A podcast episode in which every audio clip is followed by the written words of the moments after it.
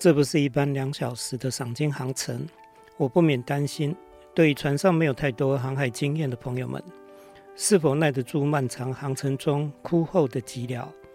经过说明，大家都能理解大海中可遇不可求的道理。但因为计划目标明确，尽管这海域的海豚发现率高达九成，但野心暗地里被养大了。船上期望的水池子里，除了抹香鲸，恐怕已容不下其他。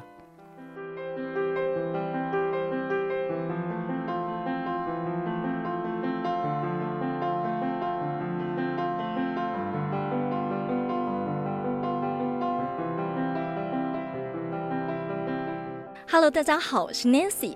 刚刚大家听到的就是海洋文学作家廖鸿基老师的声音，朗读他回访抹香鲸的一段记录。经典杂志将在八月份会举办二十五周年庆哦。新闻荧光笔特别企划要专访书籍《一方印记》的几位作家，谈家乡，谈人文情怀。而这集呢，就要跟廖鸿基老师来聊聊多年的海洋生涯。Hello，老师好。呃，Nancy 好，还有听众朋友大家好。好，老师的这个海洋生涯已经超过了有三十年了。老师可不可以先呃跟我们分享一下您跟大海的因缘？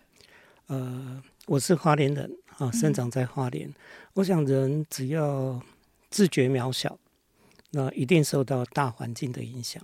那台湾最大的环境特色就是高山大海。啊，那呃花莲可以说一边山一边海，所以从小的活动。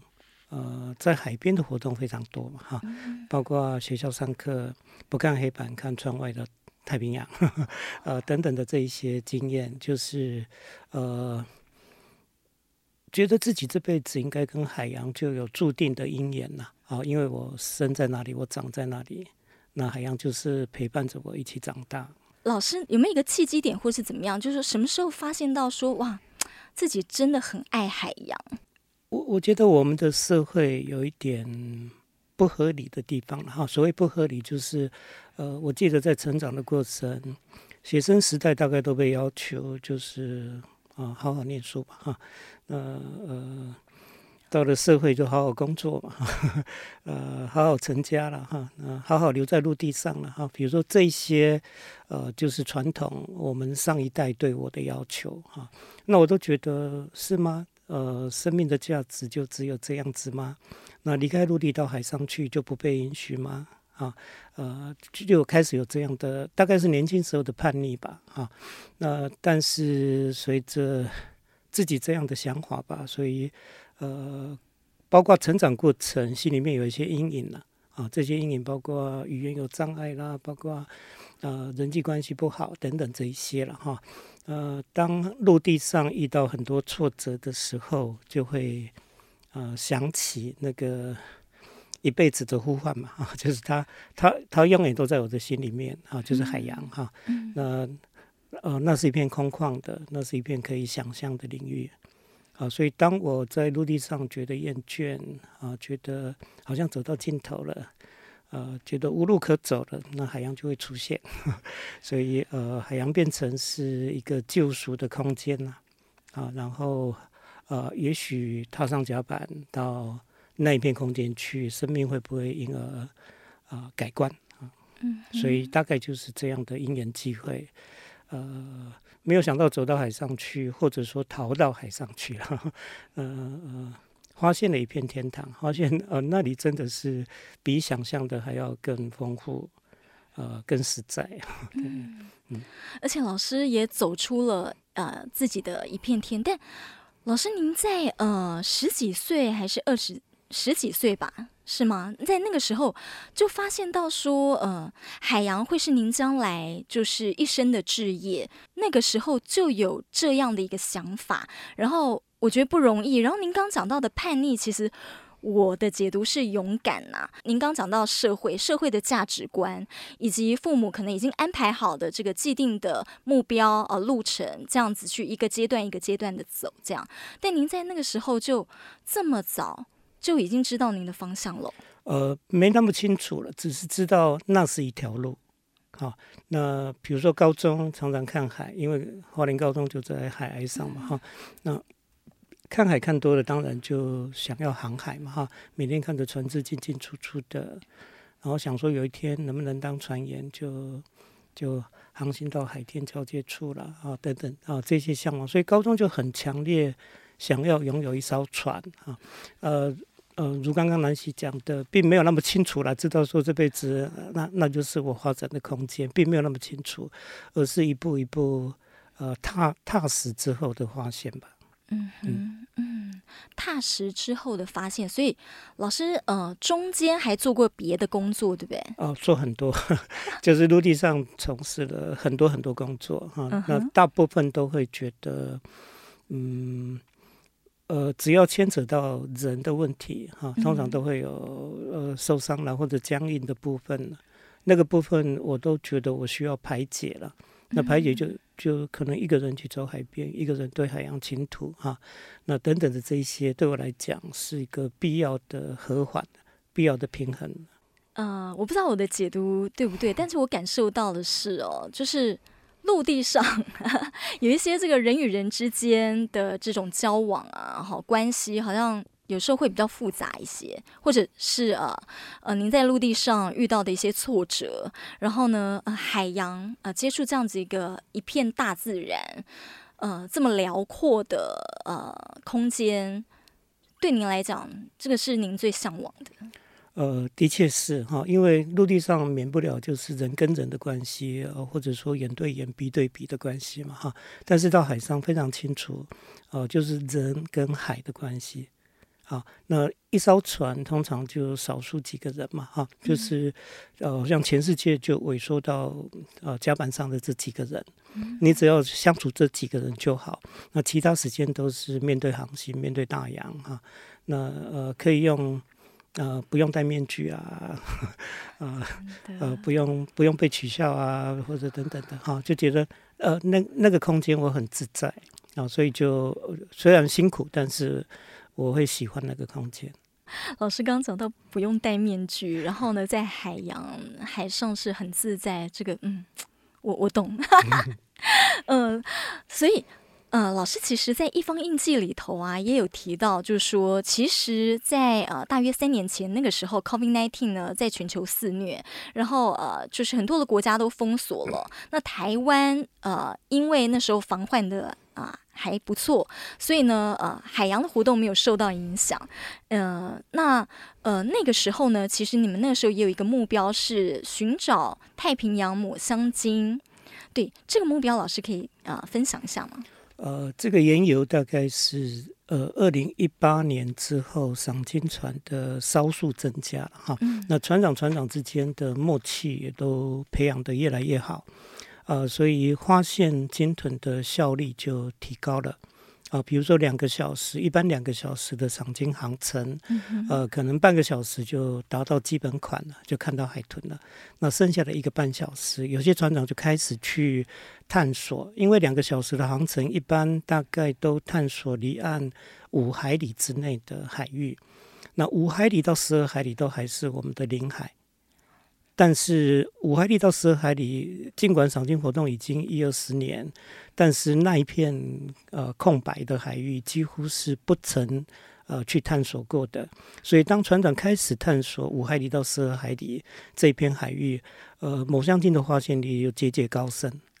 哦，原原来这一片海域是有呃这样子的大型鲸存在。那那当然，那只是呃少数的航班去做这样的探索，而有这样的发现。那这样的发现持续啊，就两个小时的航班持续几年下来，到去年二零二二年，抹香鲸发现在花莲海域的呃发现排名率已经排名到第五名了。那几乎可以几乎可以证实，有一群呃大朋友就是。抹香鲸。就在我们的东部海域来来去去的，嗯，那这是一个发现了哈。那不止这样子，其中还有几只是，呃，我们呃透过个体辨识而给它名字哈。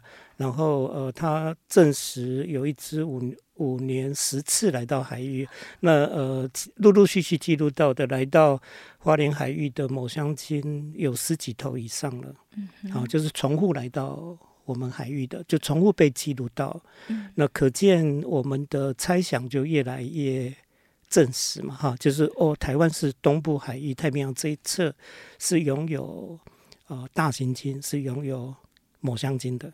嗯哼，所以你们会给呃抹香鲸名字，然后呢，呃，哎，你们也会做记号吗？了解怎么样辨识它们？那其中呢，您有提到花小香，对不对？是。那呃，花小香身上也有标记吗？您是怎么辨识？然后这个就是寻访它的意义？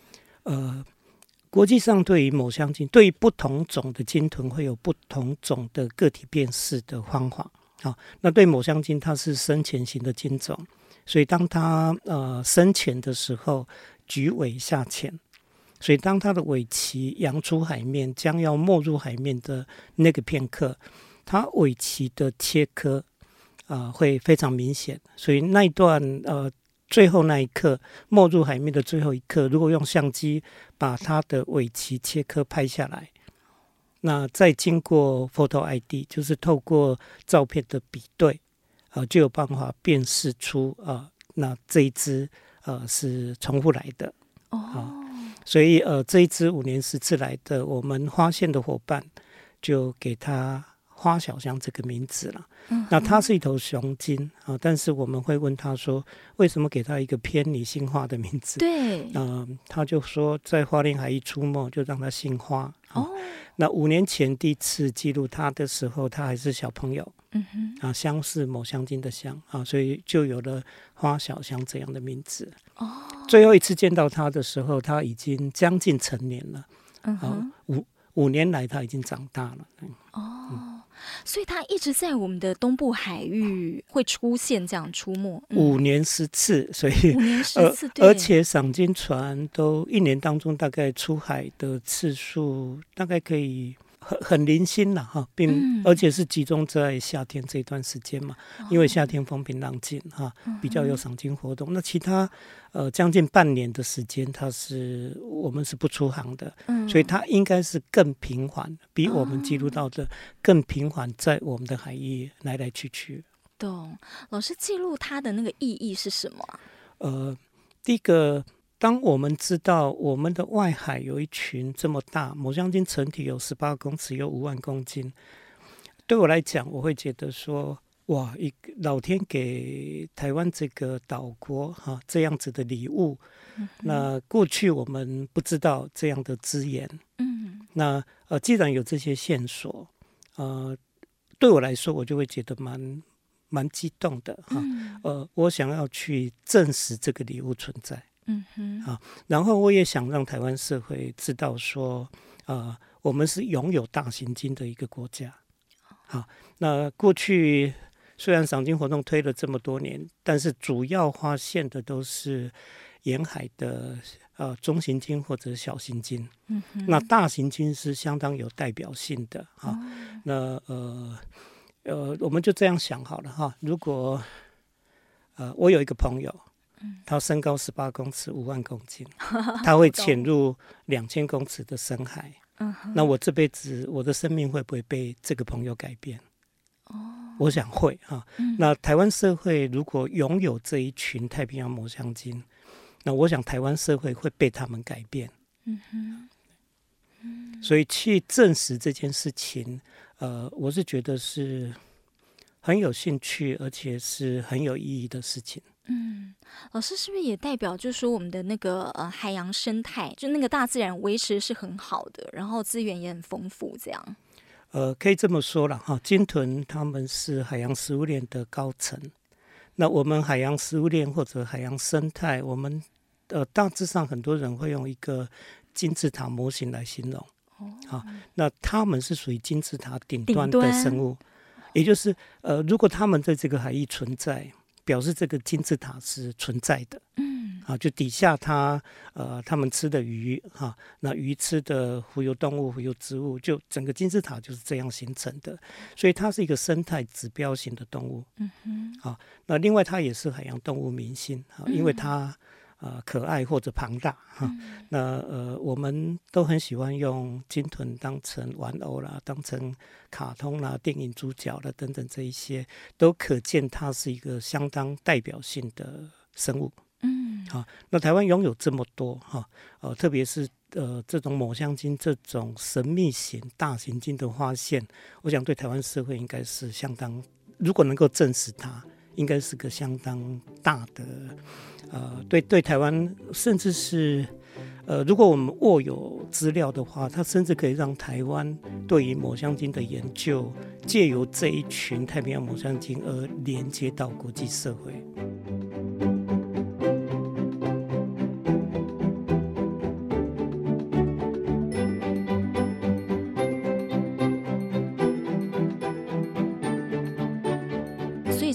证明说，台湾呢是可以拥有这样大型鲸的国家。那在国际上是拥有这样大型鲸的国家，就是他们的海洋，比方说还有哪一些？比如说举例来说，我们就用西太平洋这几个国家，哈、嗯，我们上面是日本，嗯，我们下面是菲律宾，嗯，那这一段叫黑潮流域，啊、哦，那过去有大翅鲸，也称为座头鲸，它们是迁徙型的鲸种，啊，呃，夏天会在。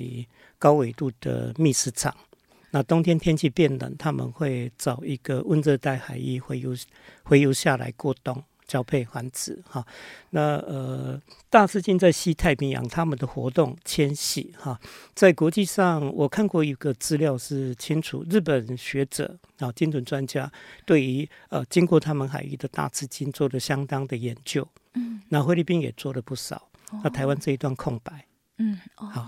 如果我们呃发现抹香鲸这件事情，也许能够超越日本，也许能够超越菲律宾。嗯哼哼。那那台湾这一段空白不止被呃补齐了，那另外我们也会因为抹香鲸而让世界看见。嗯、呃，老师，因为呃我看到就是说您在书中也特别提到，就是有人可能会有疑问说哈，嗯、呃，像你们这样子回访啊哈的活动，是不是会？干扰到海中的生态，这个答案呃，我想这么说好了哈。如果有这样顾虑的朋友，我会建议说，呃，要不要来一趟，来报名参加一趟哈，也就是踏上甲板，你亲自来观察说我们哪里妨害鲸豚的生态。那如果我们妨害了，你再来做批评啊！我我都觉得我们过去常常留在陆地上而批评海上的种种不适了哈。那我觉得说这个应该来到现场啊，因为过去的经验，呃，赏金活动是我推出的了哈。我在一九九七年推出第一艘啊，然后一直到现在已经第二十六年。对，这二十。二十六年来，反对的声音从来没有停过。那反对的人大概都是站在陆地上啊、呃，用直觉的说，呃，因为在陆地上，我们通常就是这样一个天然资源被发现，然后一窝蜂进去，然后它就被破坏了、嗯、啊。那呃，很多人是用这样的思维来想象海洋鲸豚资源的发现。嗯，啊，他们觉得海洋鲸豚资源的发现，可能就会遭遇像陆地上这样的后果。哦，那那大概是用陆地的思维来判断海洋。对，我觉得这个是有问题的了哈。嗯、那呃，其实很多呃过去他们也认为啊，赏金活动会破坏鲸豚生态的。我我我都一样的建议他们，要不要来一趟？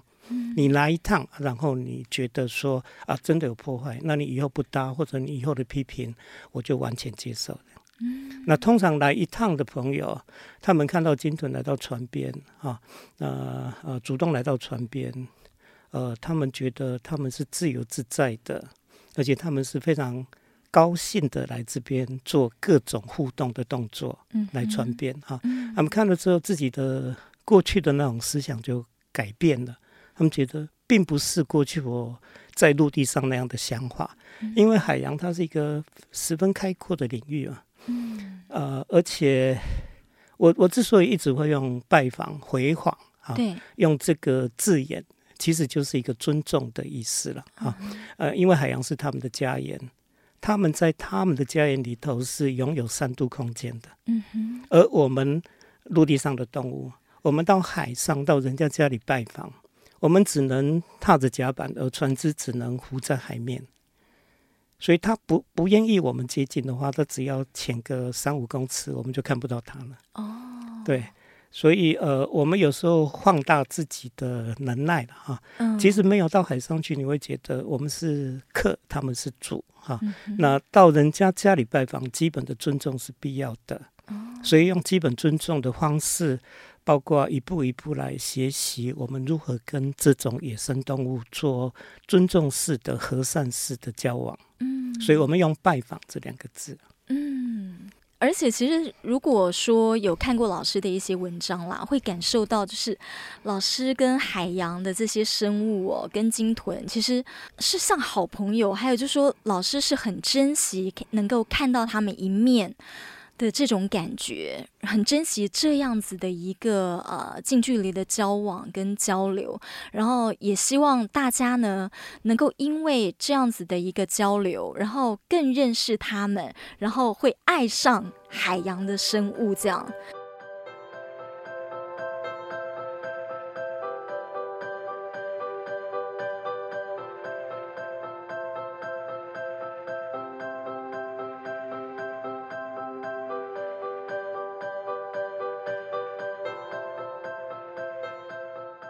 好，老师从小在花莲成长，和海洋结缘。老师说，成长的过程有阴影，比方人际关系这等等问题哦，都会让他思考到生命的价值。而当在陆地上遇到挫折，他就会想要走入海洋。他会想，如此生命是不是也会因此改观呢？从海洋精神到海洋文学，老师提到了人和海的关系。我们如何突破陆地上的限制，也能够多多认识海洋的美，这个世界的多重面貌。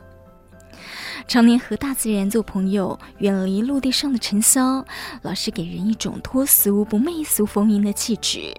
谢谢老师超过三十年对海洋的深入研究，带领我们有机会了解我们甚至不曾亲近过的海洋，还有海中生物是如此的可爱美丽。而今年老师启动了接续花小香的新计划，下一集呢还要继续和老师聊聊海洋生态、海洋文学文化。新闻荧光笔提供您更多元的观点思考，我们下次见。